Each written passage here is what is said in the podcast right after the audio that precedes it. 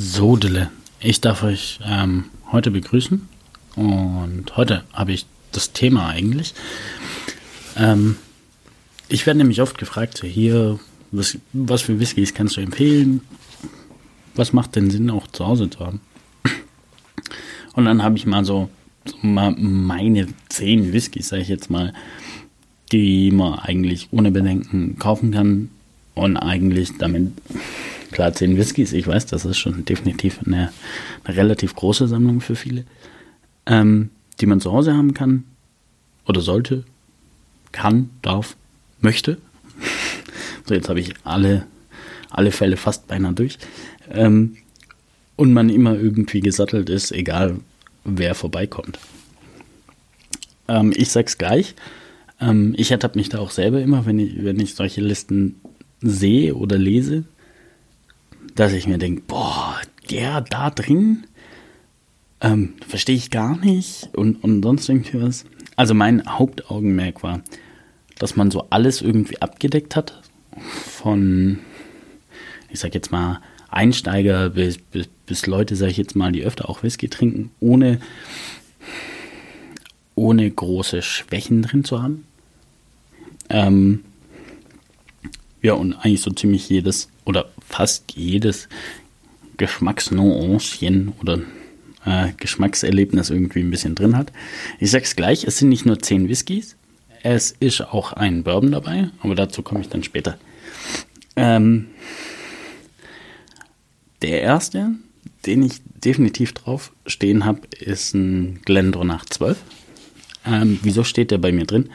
Also zum einen hatte, ich sage immer, die No-Brainer-Fasskombination. Ähm, also Ex-Bourbon, Ex-Sherry. Zwölf Jahre alt, also dementsprechend ist da auch schon ein gewisses Alter da. Ähm, ich habe mir auch Whiskys rausgesucht, die alle unter 50 Euro sind. Oder beziehungsweise gerade so 50 Euro. Ähm, einfach aus dem Grund, ich finde für gängige Whiskys, also gerade wenn man jetzt nicht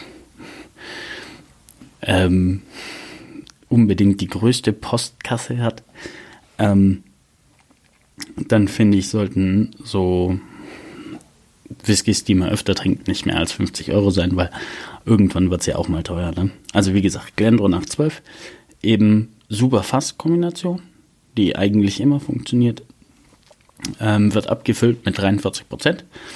Richtig schöner Whisky, richtig schön ähm, sanft auch, kommt viel Würze, macht also richtig, richtig Spaß. Ich würde für den normalerweise nicht mehr als so 42, 43 Euro maximal ausgeben. Normalerweise kriegt man den aber schon auch mal günstiger. Ähm, toller Highland Whisky. Ähm, die Destille ist eh gerade auch in aller Munde und sowas. Also definitiv reingucken. Wer das Geld übrig hat, definitiv 18 und 21. Vor allen Dingen der 21-Jährige ist der Wahnsinn. Richtig toll. So, machen wir mal weiter. Wenn wir dann gerade schon ähm, dabei sind, Glenn Livet 15 Jahre ähm, hat den Beinamen French Oak Reserve. Hört sich jetzt sehr, sehr fancy an. Soll aber nichts anderes heißen, wie dass es in französischen Weinfässern für 15 Jahre gelagert ist. Also durchgängig, kein Finish. Ähm, richtig, richtig toll. Viel Würze. Ähm, wenig Frucht. Also es ist mehr in der Holzstudie, was ich aber auch ganz interessant finde, weil er trotzdem mit seinen 40 Prozent zwar gut Würze, sag ich jetzt mal, transportiert, aber es nie so in diese ganz dunklen Kaffee- und Schokoladennoten oder sowas geht, sondern, sondern immer äh, handelbar bleibt und dementsprechend auch, wenn jetzt jemand sagt, oh, ich will ihn jetzt nicht wirklich so sausüß oder sowas, definitiv eine schöne Wahl. Und auch mit unter 40 Euro definitiv immer im Griff. Also kann man definitiv sich immer antun.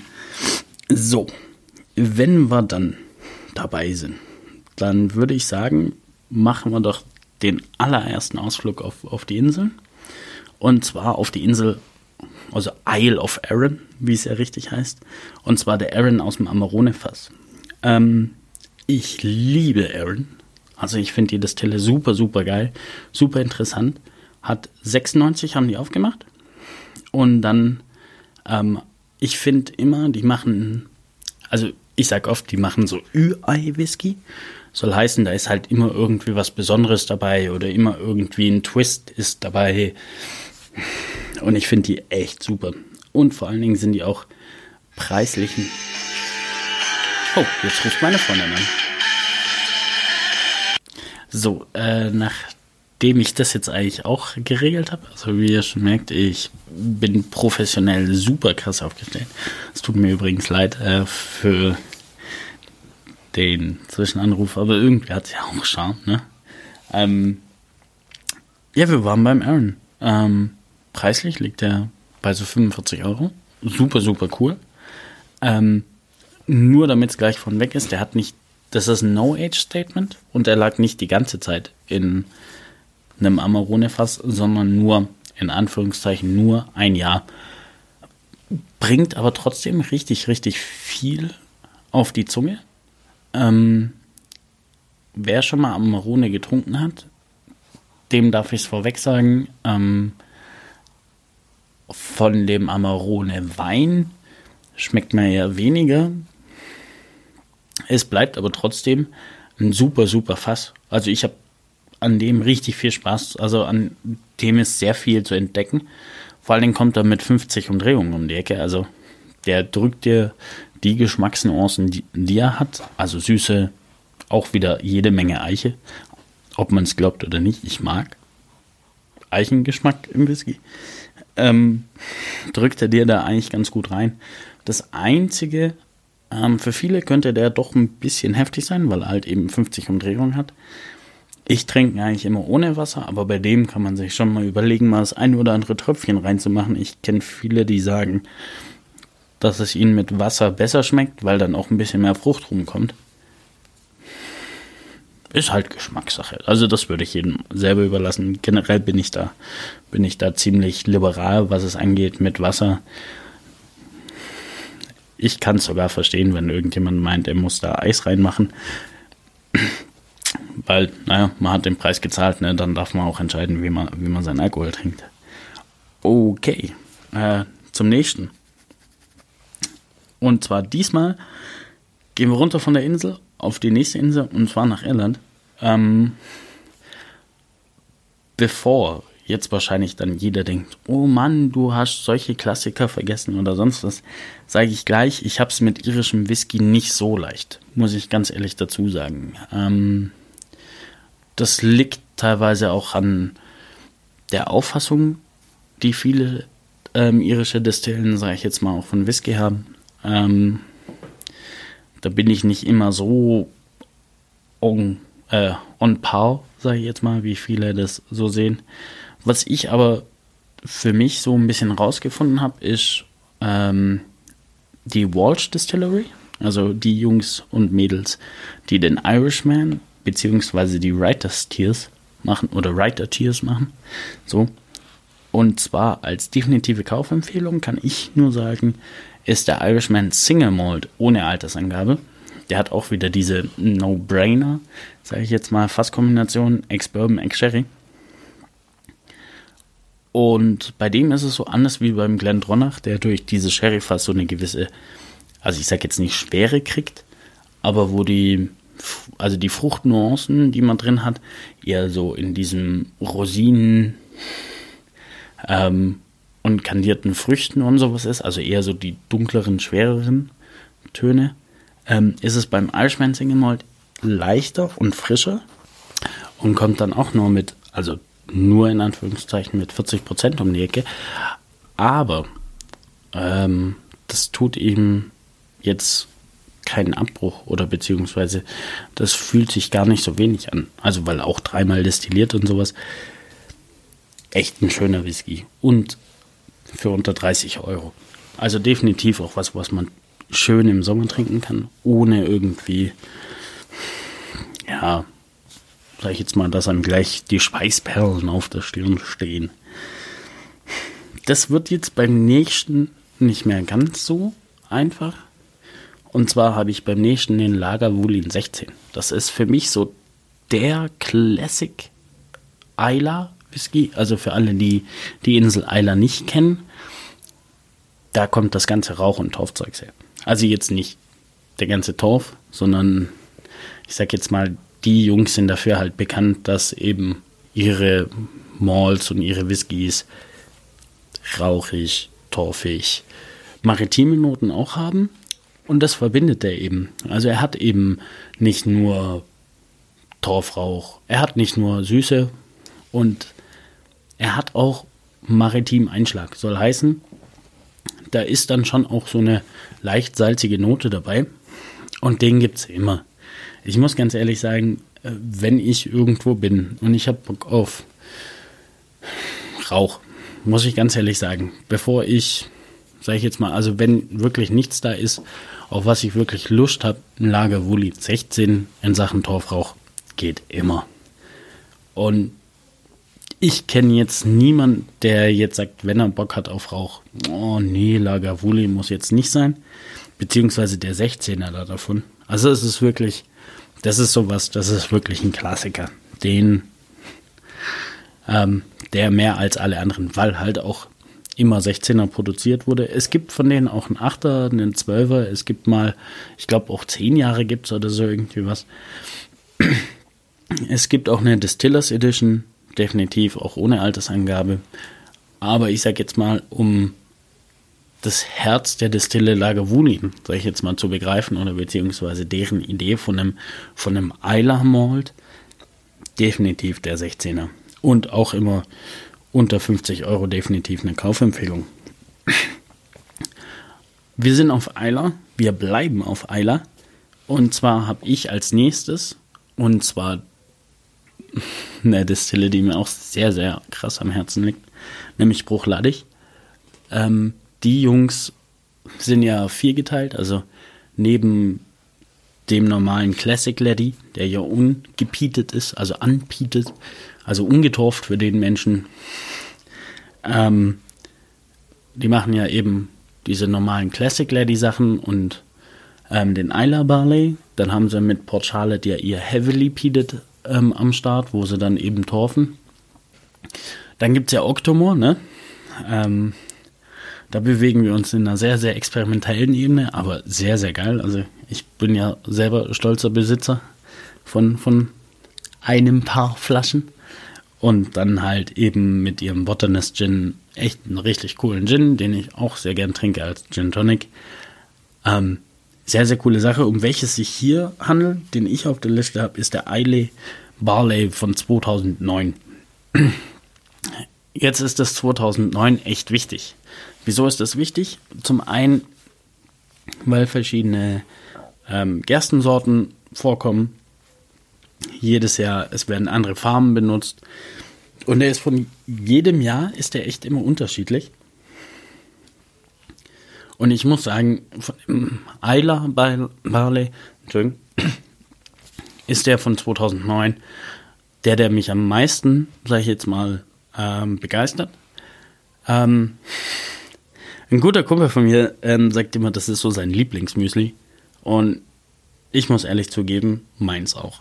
Also es ist, das Augenmerk liegt hier definitiv ähm, auf der Gerste und auch auf dem Geschmack der Gerste und anstatt dass es sich halt, sag ich jetzt mal, eintönig oder sowas anfühlt oder schmeckt, ist es hier schon so, dass dass wirklich versucht wird, jegliche Geschmacksnuance, ob das ähm, so eine brotige Süßheit, okay, gut, das hört sich jetzt doof an, aber wenn man Brot länger im Mund hat, dann wird es ja langsam süß. So kann man sich das auch vorstellen. Und wirklich jede Facette, die man aus so einem, aus so einem Gerstenkorn rauskriegt, haben die da echt auch eingefangen. Super, super tolle Sache. Ähm, gibt's für so 50 Tacken, so roundabout. Ich sag's gleich, ich finde den 2010er nicht so gelungen wie den 2009er.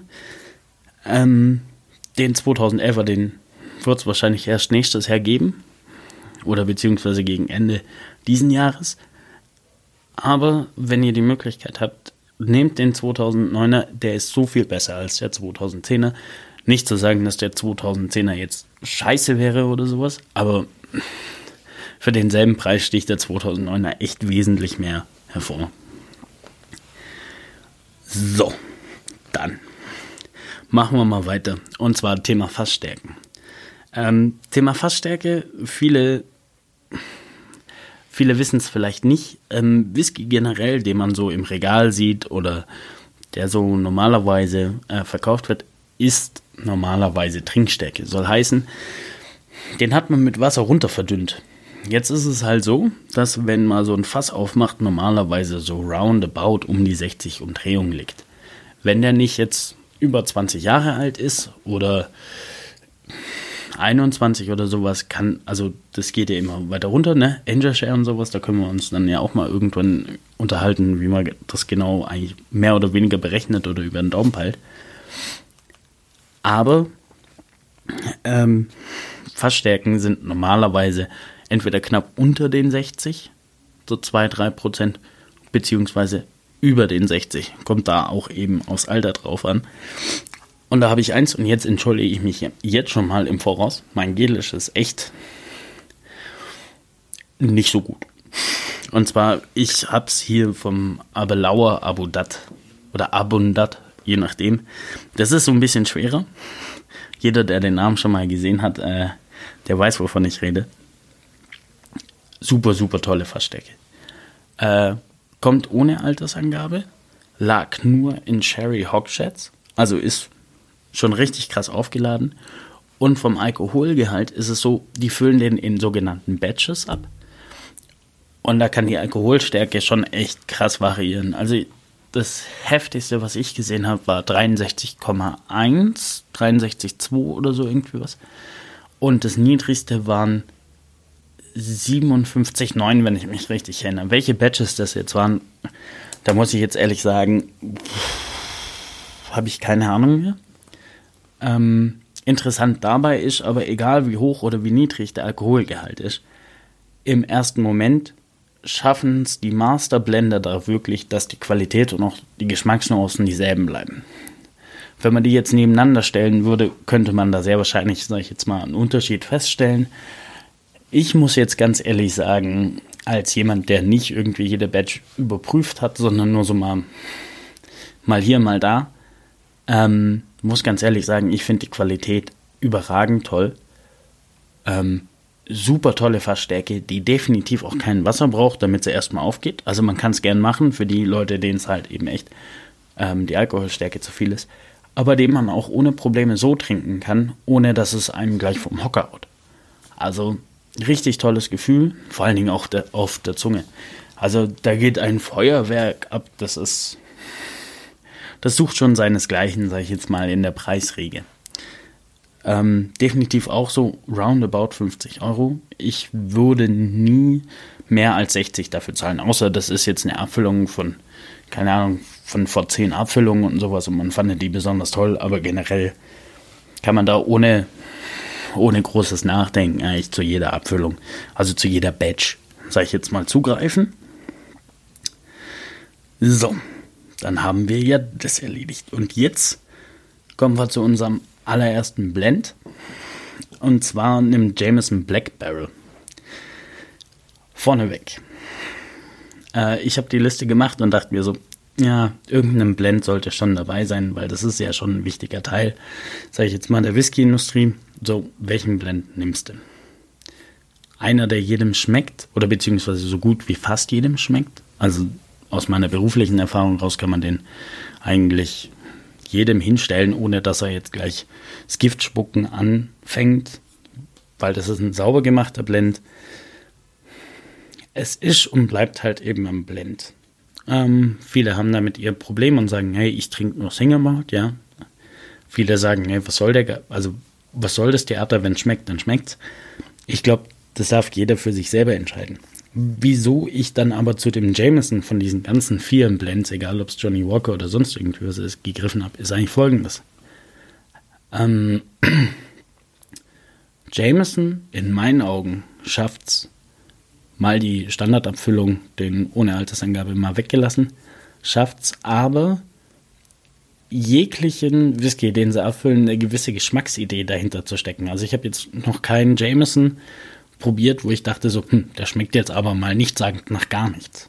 Also da steckt eine Idee dahinter. Und deswegen ist der bei mir drauf. Das Interessante an dem ist das sogenannte Black Barrel, was ja auch im Namen drin ist. Um was es da geht, ist eigentlich ein Rechart-Fass. So, was ist jetzt ein Rechart-Fass? Ähm, Rechart ist mehr oder weniger, wenn man ein altes Fass nimmt, ja, was schon mehrere Generationen, sage ich jetzt mal, Whisky hinter sich hat, ähm, nochmal auskohlt, dann auskratzt, um nochmal anzulassen, um an die hinteren Holzschichten ranzukommen. Weil normalerweise ist es ja so, dass natürlich nur die Holzschichten, die vorne sind, erstmal hauptsächlich Kontakt mit Alkohol kommen. Jetzt ist es aber so, dass die hinteren natürlich auch, sag ich jetzt mal, sich ein bisschen mit Alkohol vollsaugen, das dann so ein bisschen vermischen und dadurch eigentlich eine ganz, ganz interessante Geschmacksdynamik, möchte ich fast sagen, bekommen. Und das machen sie bei dem. Sehr, sehr coole Sache. Und vor allen Dingen, im Grunddestillat ist ein bisschen Rogge mit drin. Also im Englischen Rye. Ähm, coole Sache. Definitiv wertet die ganze Sache, finde ich, auch auf. Und vor allen Dingen kriegt man den auch unter 30 Euro und damit ist eigentlich groß auch nicht so viel kaputt gemacht. So, jetzt begeben wir uns langsam sage ich jetzt mal, in meiner Liste, wo es jetzt langsam echt zur Debatte dann offen steht und wo sich dann Leute hoffentlich auch drüber unterhalten, ob das Sinn macht oder nicht, beziehungsweise wo ich mir dachte, so, okay, gut, das werden wahrscheinlich die meisten Streitpunkte kriegen. Fangen wir mal an. Ähm, noch mit einem Scotch und zwar mit einem Lafroig 10. So, Lafroig. Ich sage hier immer liebevoll, das ist so die Destille, die so die Friedhofserde am besten rüberbringt. Oder beziehungsweise Torf. Deren Version von Torfrauch ist schon sehr, sehr erdig, ist schon sehr intensiv und schmeckt definitiv nicht jedem. Ist aber einer, ich sag jetzt mal, der Single Malls, die ich definitiv niemals von der Kante schieben würde, weil halt echt richtig interessant. Also selbst beim Zehner, der einem ganz klar sagt, wo seine Nuancen sind und sehr, sehr ehrlich sind und umgangssprachlich würde ich sagen, die Eier in der Schubkarre vorne wegträgt, ja. Ähm, trotzdem aber immer interessant bleibt. Also es ist nie so, dass er, dass er jetzt nur flach wäre. Also Lafroig finde ich schon, also sie haben ja den Spitznamen Richest of the Richest. Ähm, definitiv immer ein Geschmackserlebnis. Also nie was für langweilig. Aber halt, ähm, wer nicht in, sage ich jetzt mal, der Ecke spielen möchte, dem den hinzusetzen, der wird nie wieder in die Ecke reingehen. Also damit kann man auch jemandem das Whisky trinken für eine gewisse Zeit echt gut, gut verderben, meiner Meinung nach. So. Und jetzt kommen wir zum letzten und zu meinem Bourbon auf der Liste. Ähm, die Woodford Reserve. Die stinknormale Distiller Select ähm, Abfüllung. Wieso habe ich die drauf? Ähm, super günstig. Also normalerweise so um die 30 Euro. Schöner Bourbon. Ein Teil wird davon aus einer Potstill gemacht, also aus einer richtigen Brennblase und nicht einfach nur in der Kolonne gegossen. Äh, gegossen, sage ich schon, gebrannt. Ne? So diese riesen, wunderbaren, hübschen Röhren und einen relativ hohen Anteil eben auch wieder an Rogge. Was dem Destillat halt einfach in meinen Augen aufwertet, breiter ausstellt und halt